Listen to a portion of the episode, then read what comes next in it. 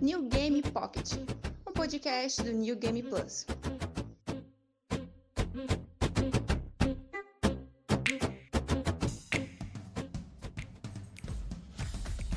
Fala galera do NGP, aqui é Caio Vicentini com mais um New Game Pocket, podcast oficial do New Game Plus. E antes de qualquer coisa, gente, é, eu preciso passar um aviso para vocês. É, esse vai ser o último desses mini podcasts que a gente está fazendo. É, se vocês perceberam, nessas últimas três semanas a gente lançou podcasts bem de minutos, assim, de 30 minutos, assim, no máximo, estourando. E esse vai ser o último porque a gente vai começar o que a gente chama da próxima temporada, ou a segunda metade da, dessa temporada aí de 2020. Que daí os episódios vão voltar a ser um pouco maiores, é, a gente vai voltar a ter convidados e tudo mais. Esse foi só um pouquinho, foi só para a gente organizar como é que seriam as coisas, a gente a gente recebeu algumas notícias aí que a gente vai precisar fazer algumas mudanças ali que ia colar. Mas se você não tiver ouvindo essa primeira parte, nada vai mudar, a gente vai continuar gravando os podcasts e tudo mais com um pequeno detalhe.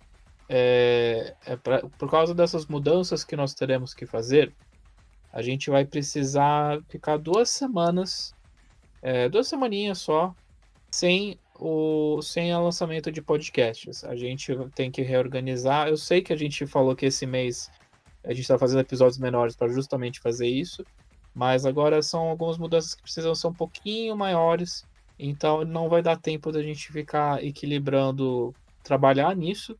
Aliás, eu estou aqui acompanhado do meu colega de crime de sempre, Diogo Fernandes. A gente vai fazer essas correções e para não ficar mais ou menos as duas coisas, né? Então a gente vai focar primeiro em uma para depois seguir com a outra, para deixar as coisas direitinhas, né? Isso. Ah, olá e... pessoal, tudo bom? Esqueci. E é por isso, assim, é, acho que vai ser a primeira vez que a gente não vai lançar um podcast desde janeiro. Então é. a gente pede desculpas, mas é, uma, é o que a gente precisa fazer, porque a gente tem umas pautas muito legais já planejadas. Então fiquem tranquilos se, se vocês não virem que não tem podcast as próximas duas semanas, é só porque a gente precisa reorganizar ainda mais a casa para a gente estar tá todo vapor aí até, até dezembro. E qual que vai ser a pauta de hoje, Diogo? Então, uh, a gente tá ficando velho. Basicamente é isso. E a gente percebe isso através dos filmes que a gente gostava lá no lançamento deles. E a gente do nada percebe que esses filmes já têm 15, 20 anos. E é isso que a gente vai falar, esses aniversários. Talvez tenha algum filme que a gente não mencione, não fique bravo com a gente. Mas vamos já começar então, vai ser um episódio mais curto, então não vamos perder tempo. Eu vou começar Sim. com o aniversário que, que, que aconteceu recentemente. Que foi o aniversário do Scott Pilgrim.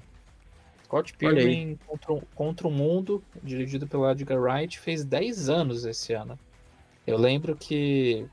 Eu lembro que eu, come, eu assisti ele em 2012, porque eu tava na faculdade e tudo mais, e, e se falava muito ainda de Scott Pilgrim, né? Dos, dos quadrinhos. Eu, na faculdade de jogos, obviamente, quadrinhos era uma coisa que era falada o tempo todo, né? Tudo bando de nerdão. Então se falava muito de mangá, de quadrinhos. O Scott Pilgrim estava na crista da onda na época. Que dois anos assim depois do filme parece muito tempo, mas sabe, ainda se falava bastante. Tinha camiseta, pessoal usando camiseta do Scott Pilgrim. E o Brian O'Malley também naquela época estava produzindo a próxima HQ dele, que era o Repeteco que é chamado de Seconds em inglês. E daí eu li tudo, eu achei fenomenal, assim, eu adoro até hoje o estilo de humor do Brian O'Malley, eu gosto muito do de, de, dessa metanarrativa que ele tem algumas horas, de quebrar a quarta parede e tudo mais. Era uma coisa mais, mais energética, mais jovial, sabe? Mais louca é, também, né? Porque mais louca, eu, né? É... Sabe, não, não tinha qualquer restrição editorial como tinha no, no, nas editoras grandes. O Scott Pilgrim é da Unipress, por exemplo, é uma, uma editora muito menor, independente. E, e daí, obviamente, eu fiquei maluco para assistir o, a, o filme do Scott Pilgrim. É um dos filmes que eu acho que é o filme que eu mais assisti na minha vida, até hoje. Porque eu tenho, eu comprei o Blu-ray dele na mesma época, logo depois que eu vi o filme, na, na, acho que tinha na Netflix. Não, Netflix não existia naquela época. Não, existia, existia. Existia naquela época, eu assisti pelo Netflix. Mas eu queria ter, eu gostava tanto do, dos quadrinhos que eu comprei os quadrinhos E eu comprei também um filme em Blu-ray, que, que era uma edição especial, que vinha com os comentários do Edgar Wright e tudo mais. E é uma adaptação muito, muito fidedigna. É, ele, obviamente tem coisas que são cortadas, tem, tem arcos que, que acabam sendo deixados de lado, porque é um filme só de duas horas e, e isso já é esperado que aconteça. Mas é, o, o, grosso, assim, da história é muito bacana. Ele, a única coisa que me incomoda um pouquinho é a luta final. Mas toda a vibe, toda a escolha de elenco, Michael Cera como Scott Pilgrim é um negócio fenomenal, assim. Acho que ele foi feito para esse papel, né? Ele foi feito para esse papel, ele foi feito. Ele transmite aquela energia de, de, de, de dork, sabe? De, de garoto meio.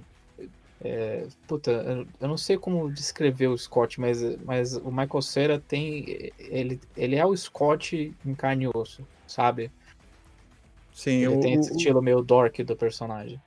Sim, eu acho a, o filme, por. Poxa, tem 10 anos, né? A gente às vezes para, pensa e olha o tempo que já passou e assiste de novo. Eu não consigo perceber que passou tanto tempo, sabe? É, é um filme que é bonito e os efeitos, né? O filme é muito baseado nisso. E os efeitos são divertidos de assistir até hoje, sabe? Eles não causam uma espécie de, de vergonha pelo efeito que está sendo passado. Ele é muito interessante. Inclusive, estava uh, até pouco tempo estava circulando uma propaganda de Fanta, muito baseado no, no, filme. E assim, era a mesma coisa, sabe? Você consegue assistir um, um comercial que foi feito esses dias. E o filme, assim, de 10 anos, parece a mesma coisa. Eu gosto, eu gosto muito dos efeitos do filme, eles são muito divertidos de assistir até hoje, eu acho. Eu acho que visualmente ele é um dos, um dos diretores mais, mais interessantes da atualidade. É, Scott Pilgrim é o filme que eu mais vi, mas recentemente eu sinto que o meu favorito do, do Edgar Wright é o Chumbo Grosso. Mas ambos os filmes dividem muitas das particularidades do, do diretor. Ele gosta muito de fazer cortes rápidos para tipo estabelecer sequências assim. É, por exemplo, no, no, Scott Pilgrim, quando ele vai enfrentar o Gideon no final, é muito rápido. Ele amarrando o sapato, colocando a blusa e indo embora, sabe? Ele, ele gosta de fazer cortes rápidos e dinâmicos para manter a fluidez para manter a, é a emoção do momento, sabe? Ele é muito dinâmico. É, no Web Driver, que é o último filme que ele fez, é assim. No, na trilogia do Corneto, que, que, que, o Chumbo Grosso faz parte dessa, dessa trilogia, ele é, ele é bem desse jeito. Mas o Scott Pilgrim, ele, ele tentou transmitir a fidelidade magética da, da HQ.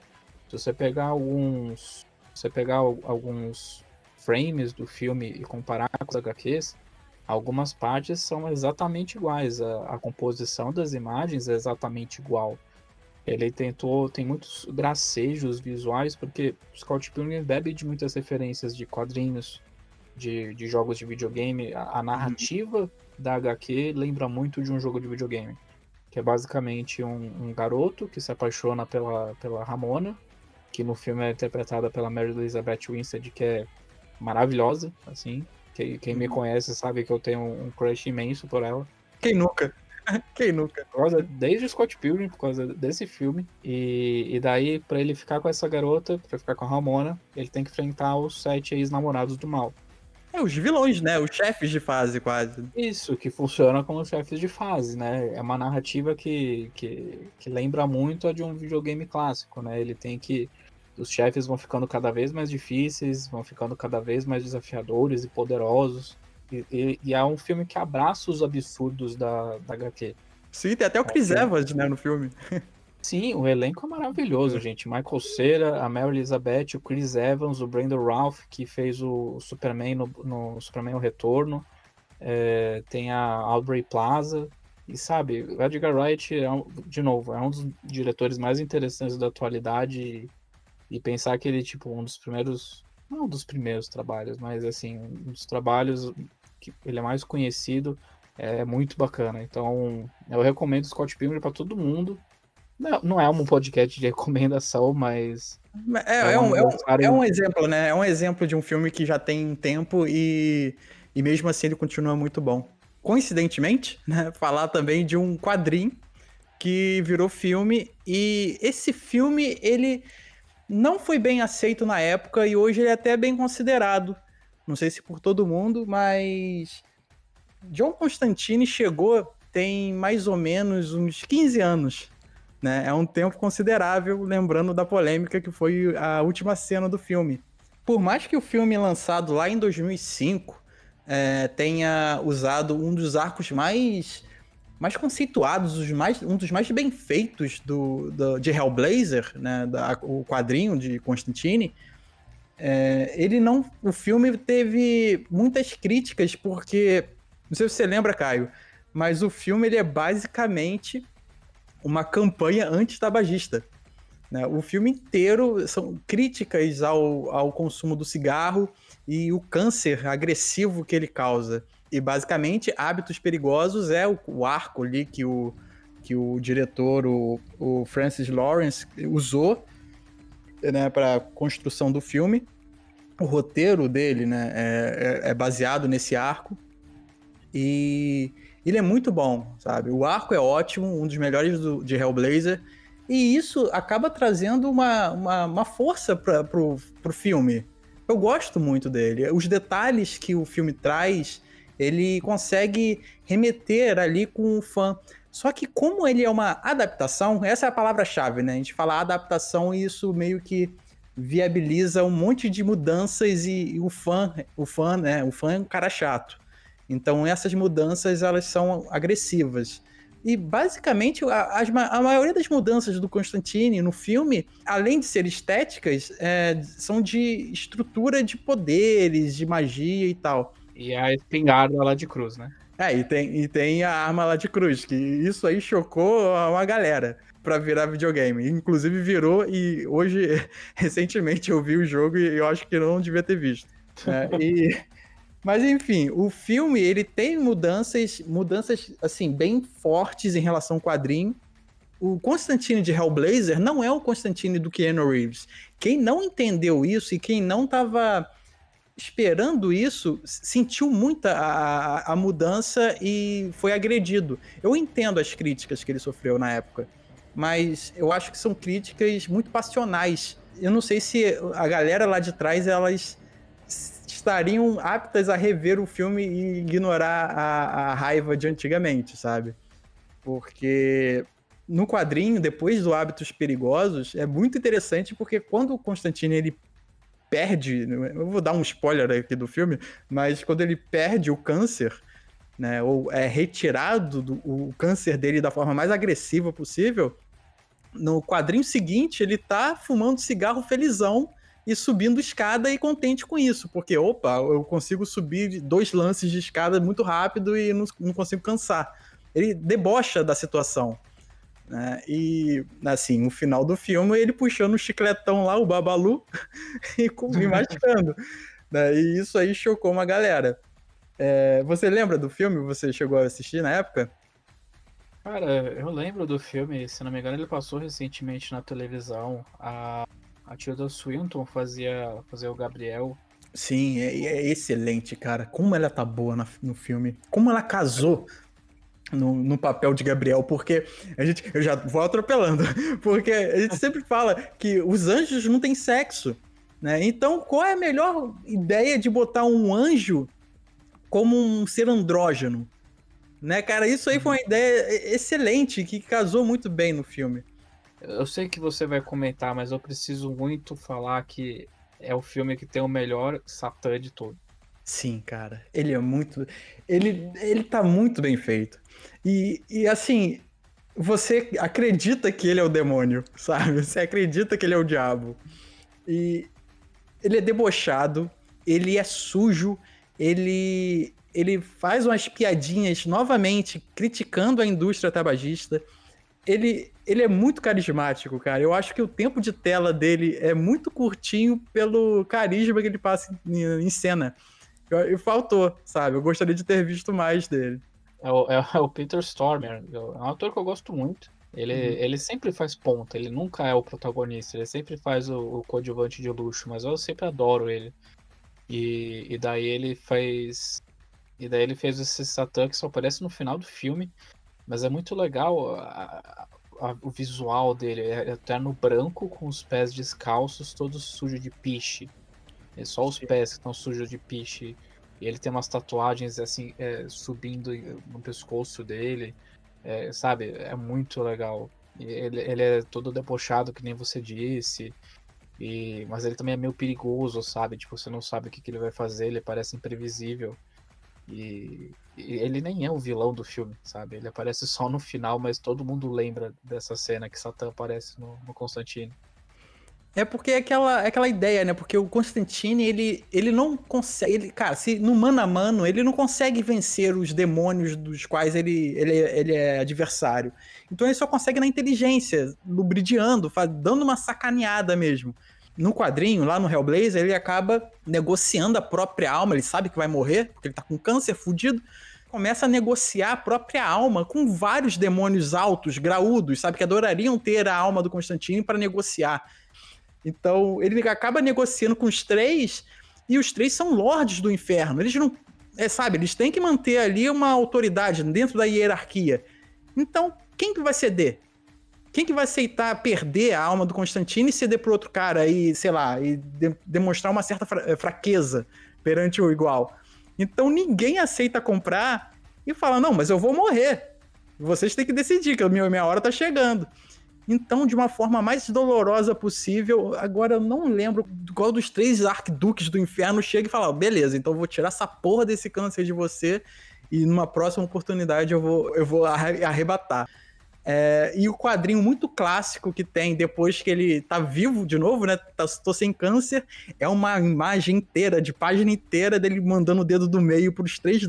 E esse dedo do meio tá dentro do filme também né? Porque é de uma forma diferente. O Constantine, ele é explicado lá no meio do filme que o Constantine tá doido para voltar pro céu, apesar de ser esquisito, né? Porque ele sabe muito bem como funciona o céu dentro da Vértigo, mas enfim, é, ele quer muito voltar pro céu, é, mas né, com a vida toda cagada, não tem como.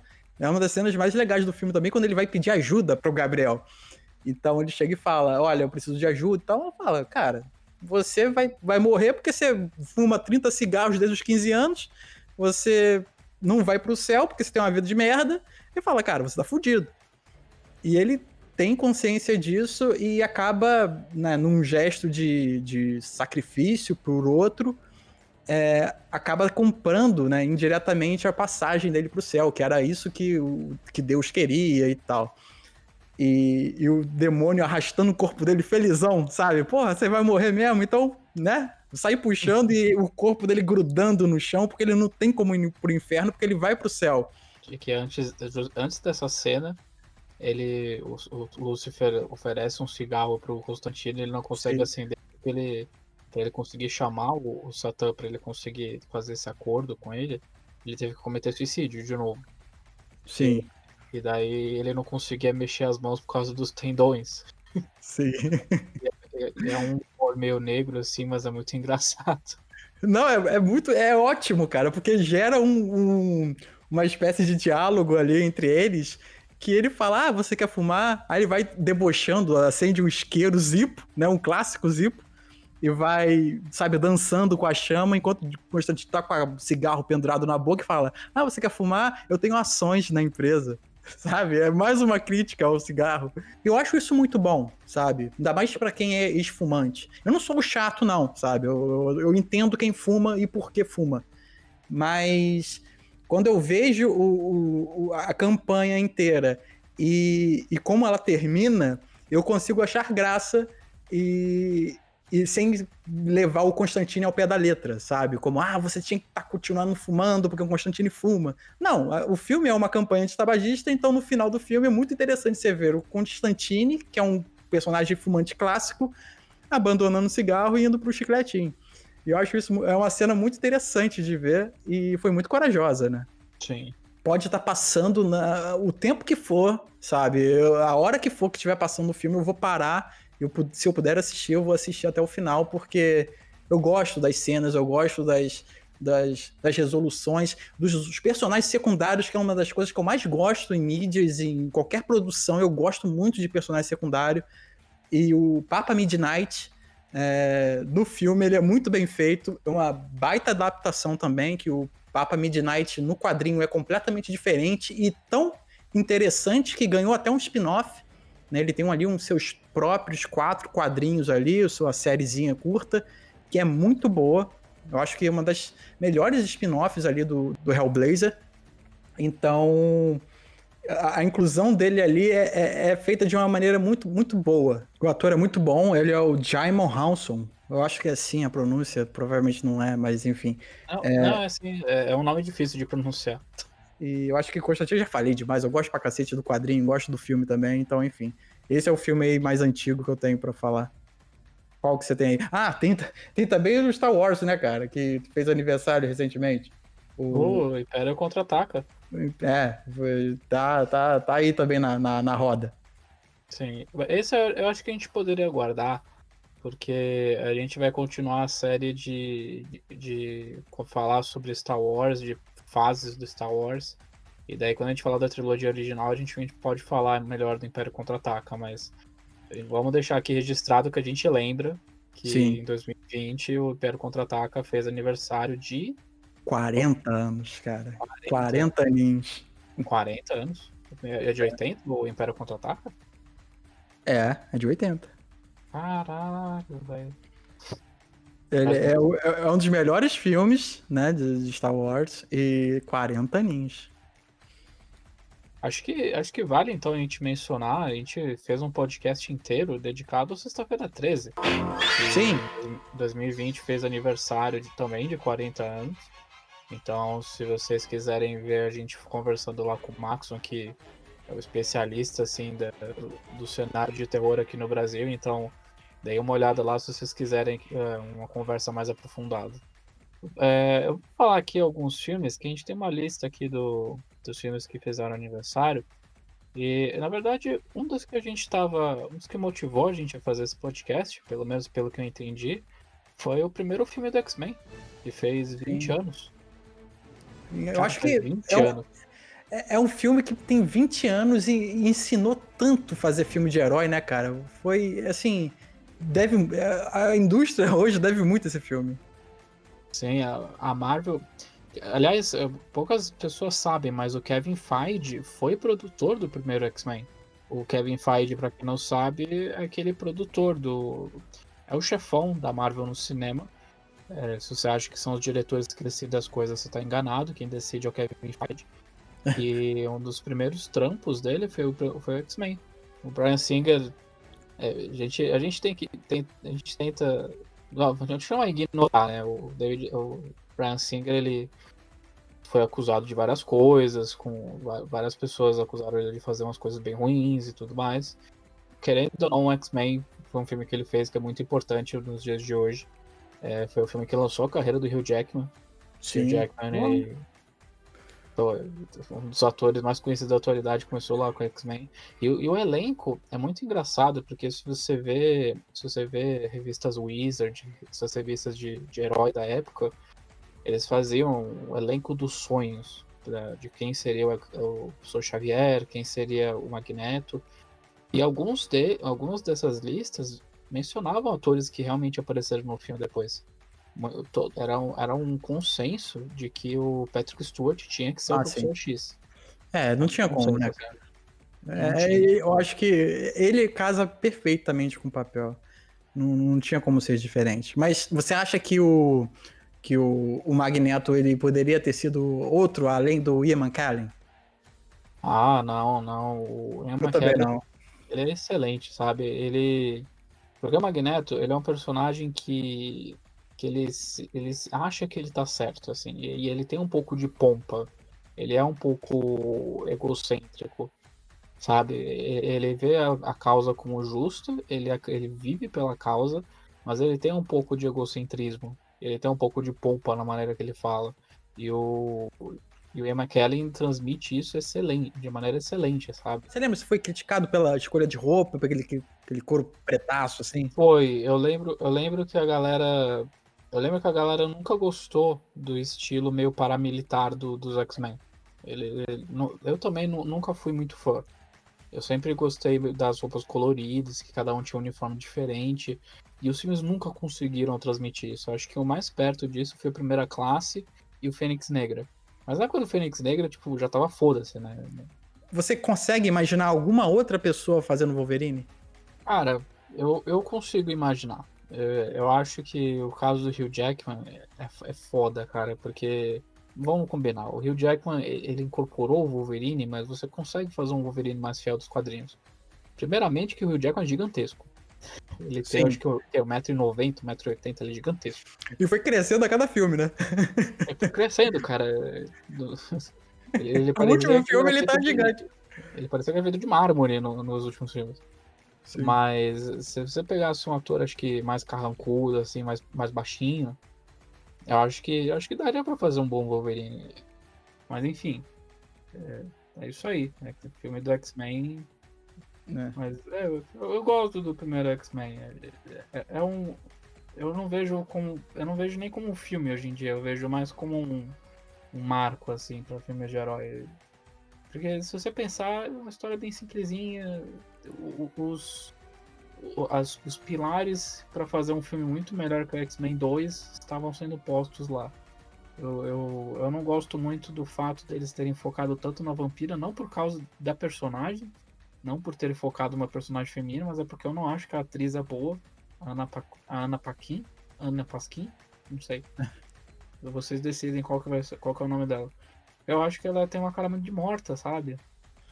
É, eu tanto é que ela ficou, sendo- ela ficou até meio esquecidinha, né, no restante dos filmes. Ela ficou meio apagadinha, sei lá, não sei se foi, se foi pela atuação, se foi pela, pela própria atriz. Porque as adaptações, eles comeram algumas características dos heróis, né? Então, você não vai ter uma vampira voando forte pra cacete por aí. Né? E você só vai ter uma menina que consegue pegar suas memórias, e isso eu acho que não tem apelo. Né? Quem vai ver filme de herói quer ver a porrada. E quando faltou a porrada na vampira, eu acho que meio que o pessoal meio que enjoou. Sim, eu, eu, eu sentia que o Brian Singer, ele queria fazer. Ele queria emular a relação que o Wolverine, Wolverine tinha com a Lince Negra. Que no futuro foi interpretada pela Ellen Page no, no X-Men 3. Mas ele queria verdade. emular a relação. Isso. Ele queria emular a relação que, a, que o Wolverine tem com, com a Lince Negra através da vampira com o Wolverine.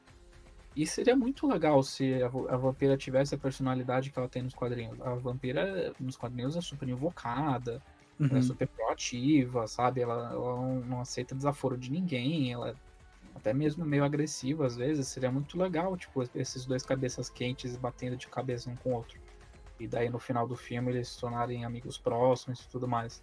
Mas eles fizeram uma vampira morna, passiva, que. Quase como a Donzela em Perigo, né? Que é basicamente o filme se leva a entender isso. ela vira isso no final do filme. é, tipo, ela vira uma ferramenta de, de para o plano do Magneto de transformar todo mundo em mutante. Então acho que foi um desperdício de Vampira, que ela é uma personagem excelente. Tipo, eu só gosto, acho que eu só gosto mais da, da própria Lince Negra do que da Vampira. Seria muito legal se o Brian Singer tivesse tomado um caminho diferente. Sim. Eu tô com vontade, vou rever esse filme esses dias. Pra me relembrar. As pessoas não falam muito, mas eu gosto muito da música tema dos X-Men. Da... Não dos desenhos. Mas a do filme também é muito boa. Vou botar na trilha aqui.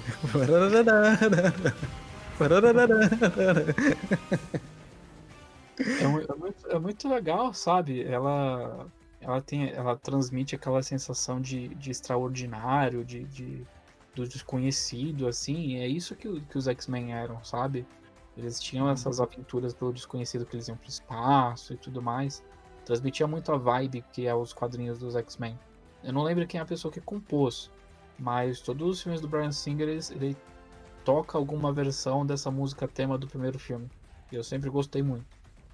Mas eu queria puxar outro filme de herói, a gente tá falando só de filme de herói, mas eu queria puxar um que eu, eu gosto muito até hoje, que é o Batman Begins. Batman Begins faz 15 anos. Cacete. É, foi lançado lá em 2005, é, foi o primeiro filme dessa trilogia que o Christopher Nolan fez. Muita gente não lembra, né? Todo o pessoal lembra só do Cavaleiro das Trevas, por motivos óbvios, né? Por causa do Coringa. da- É um filme muito superior, o, o, o Cavaleiro das Trevas. Mas o Batman Begins por si só funciona muito bem. Ele é, um, ele é baseado fortemente no, no ano 1 do Frank Miller. Ele tem um estilão é engraçado, né? Porque ele parece muito, muito mais parecido uma história em quadrinhos do que o Cavaleiro das Trevas. Mas o Cavaleiro das Trevas ele é muito mais um thriller poli- policial Enquanto o Batman Begins tem todo aquele negócio do metrô, de, de, de ter uma arma secreta que vai espalhar o gás do medo na cidade inteira. E é engraçado você ver que o Christopher Nolan tinha. Ele não se sentia muito seguro, então ele pegava um pouquinho mais de elementos de quadrinhos para inserir no Batman Begins em relação ao Batman Cavaleiro das Trevas. O Cavaleiro das Trevas ele já era mais seguro do seu estilo dentro do universo. Então ele deixou uma coisa mais urbana, uma coisa mais de, de corrupção de policiais, de, de moralidade e tudo mais. É um filme melhor, mas o Batman Begins tem esse fato curioso dele parecer mais um filme de quadrinhos do que os, os, os conseguintes. Né, eu vou ser honesto aqui e eu não vi tantas vezes o Batman Begins e eu não recordo muito bem como filme, né? Eu preciso rever. Mas eu lembro de uma cena muito interessante que é o Batman dentro do carro com uma arma na mão, jurando matar. Acho que era o Falcone? Eu não lembro agora. Acho que é... era o, o, cara que matou os pais dele. Tava em tribunal. É, eu não lembro da cena em si, mas eu lembro de, de, desse conflito, sabe? Dele decidindo não usar a arma e, sei lá, é, atuar de uma forma diferente. Essa cena me ficou marcada, mas eu vou rever o filme para ter uma, uma base melhor. Só que, assim, é, eu tô lembrando agora e de um outro filme, falar bem rapidinho dele, que foi. fez 10 anos que eu tive a pior vergonha no cinema que eu entendo por gente, sabe? Da minha vida. Que foi quando eu saí soluçando, mas soluçando mesmo, de tanto que eu tava desidratando no final de Toy Story 3. Cara, já faz 10 anos. 10 anos. Faz 10 anos é, já. E, e assim, não tem como esquecer do, da situação que estava bem complicada na época. E, e, é um filme que se eu. Cara, se eu vir o mesmo. 10 vezes o Toy Story 3, eu vou chorar 10 vezes. Porque eu não consigo, cara. É um tipo de filme que mexe muito. Eu tenho, quem eu troquei ideia já sabe, eu tenho o meu Woodzinho ali com o Dioguinho escrito debaixo do pé. É, eu gosto muito do filme, da série inteira. Eu fiquei apaixonado quando eu vi pela primeira vez. E quando encerrou, né, em teoria, né, quando encerrou ali no 3, foi de uma forma tão pessoal para mim que fazer 10 anos é, é, uma coisa muito interessante, porque foi um fechamento de um ciclo ali para mim. Então, acho que vale mencionar aqui bem rapidinho que Toy Story já Toy Story 3 já faz 10 anos, cara, muito tempo. Quem não, quem não chorou no final de Toy Story 3 ou, ou tá morto por dentro é nazista. Sim. É. Não, é uma galera, sabe? Eu lembro do filme no cinema, mas tem uma galera chorando. E, né, mas mesmo assim tava sentado, o cinema já ligado, sabe? Luz, luz acesa e. Solução. Horrível.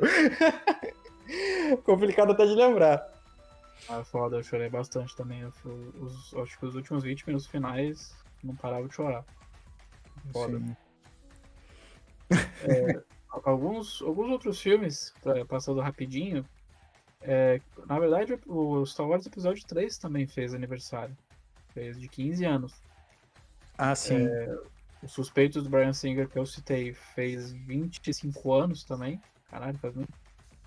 É, Duro de Matar 3, o último Duro de Matar bom, é, Bom, mais ou menos, né? Bom, mais ou menos. O menos ruim. Eu gosto. Eu gosto. Ah. Eu, assisto, eu assisto a trilogia assim tranquilamente. É com, é com é, Samuel Jackson. Jackson. É o Jackson, né? O Jeremy Irons é o vilão. É o vilão. É, o Coração Valente também fez 25 anos. Batman Eternamente. Puta, agora que eu percebi, ou foi um intervalo de 10 anos de um filme do Batman para outro. O, eu não vou, não vou ficar descendo o, pau nesse filme, porque em respeito ao Joe Schumacher, que faleceu recentemente. Sim. Mas caiu o registro, faz 25 anos. Coisas legais, não vou mentir, tem coisas que eu, que eu acho legais. Mas com certeza não é o meu filme do Batman favorito. Mamilos! Mamilos! São polêmicos. Mamilos. Teve o Airplane, né? Que é o Aperto Cintos, o piloto sumiu, que também tá bem velhinho, fez 40 anos esse ano. E é um filme que eu revi recentemente e eu ri pra cacete. Sabe? Eu acho que é uma, uma comédia imbecil, mas é muito, muito divertido de ver. A rede e... social? Quanto tempo? 10 anos. Caraca, 10 anos a gente via que o Zuckerberg era um babaca. Sim. E, e a origem, eu, eu queria só mandar meu último, meus dois últimos. Que é A Origem, que é um dos meus filmes favoritos. Acho que é o melhor filme do Nolan até agora, que ele conseguiu equilibrar aqueles conceitos aqueles conceitos meio complexos dele, que ele adora fazer, que nem no Interstellar que ele fez, mas não fez tão bem como na origem. E Psicopata Americano. Psicopata Americano que a gente estava falando do Christian Bale foi, foi naquela época que o Christian Bale ficava magro, ficava forte, ficava gordo. Né? No Psicopata Americano ficou gigantesco para ele fazer um, um, um, empresário, um empresário psicopata que e ele tem surtos, surtos psicóticos durante o filme, ele tem umas cenas muito, muito legais. É, a cena que todo mundo lembra, a cena do cartão. É a cena que ele começa a ficar suando frio, assim, de nervoso, porque ele viu um cartão que era mais bonito que o dele. É um retrato muito. É uma é hiperrealidade, assim, né? Mas é um retrato bem interessante de como, é, como era a vaidade desses yuppies dos anos 80, sabe? Sim. De, de, como era tudo frívolo, de como era tudo superficial e tudo mais. E é baseado no livro. O livro é muito pesado. Eu não, eu não recomendo para quem é para quem tem estômago fraco. Que tem cenas de crianças sendo mortas, necrofilia e tudo mais. Oh, o, filme já é bem, o filme já é bem pesado, mas eles, eles aliviam muitas coisas. Gente, a gente vai ficando por aqui. Nós não falamos de todos os aniversários, mas a gente falou daqueles que mais marcaram a gente. Foi uma conversa boa, a gente falou de alguns filmes aí que a gente nem lembrava que faz tanto tempo que foram lançados, a gente se sentiu um pouquinho mais velho, mas foi bem legal da gente, da gente relembrar eles. Sim. Então, só reforçando aqui, pessoal, o recado do Caio. A gente vai ficar duas semaninhas, vai ficar ajeitando algumas coisas, dando um ajeito ali, apertando um parafuso, soltando outro. Então, logo, logo a gente está voltando é, de uma maneira um pouquinho diferente. E enfim. Mas enquanto isso, Diogo? Diga. Onde o pessoal pode encontrar o NGP nas redes sociais? Então, pessoal, quer encontrarmos lá nas redes sociais é twitter.com barra ngameplus ou então se você for lá na barra de busca, botar arroba ngameplus, a gente está lá também. E principalmente a gente está lá no YouTube, é youtube.com barra ngameplus. A gente tem lá, tem lives, tem gameplays, o New Game Pocket está lá também. Então se inscreva, torne-se um patrocinador, isso ajuda pra caramba o canal a crescer e tudo mais. E é isso, escuta a gente. Isso aí, galera. Recadinhos da paróquia de Telegram, em que eu, o Demartini e mais uma galera super legal, a gente fica falando um monte de borracha. Tem sorteios de kits de jogos, sorteios de Game Pass, em sorteios gerais, em que todo mundo, todo mundo pode participar. Quem é patrocinador tem mais chance de ganhar. Além, é claro, do já conhecido sorteio mensal em que duas pessoas escolhem o gameplay que o Demartini vai fazer no mês. Esse mês, se não me engano, os escolhidos foram o René e a Heloísa. E já teve o gameplay do Fallout New Vegas, que eu sinto que o Demartini não gostou muito. Mas faz parte, né? e é isso aí. Torna um patrocinador e ajude o, o NGP a crescer. A gente vai ficando por aqui. Esse foi mais o New Game Pocket. Fiquem bem e até a próxima. Tchau, tchau. Tchau.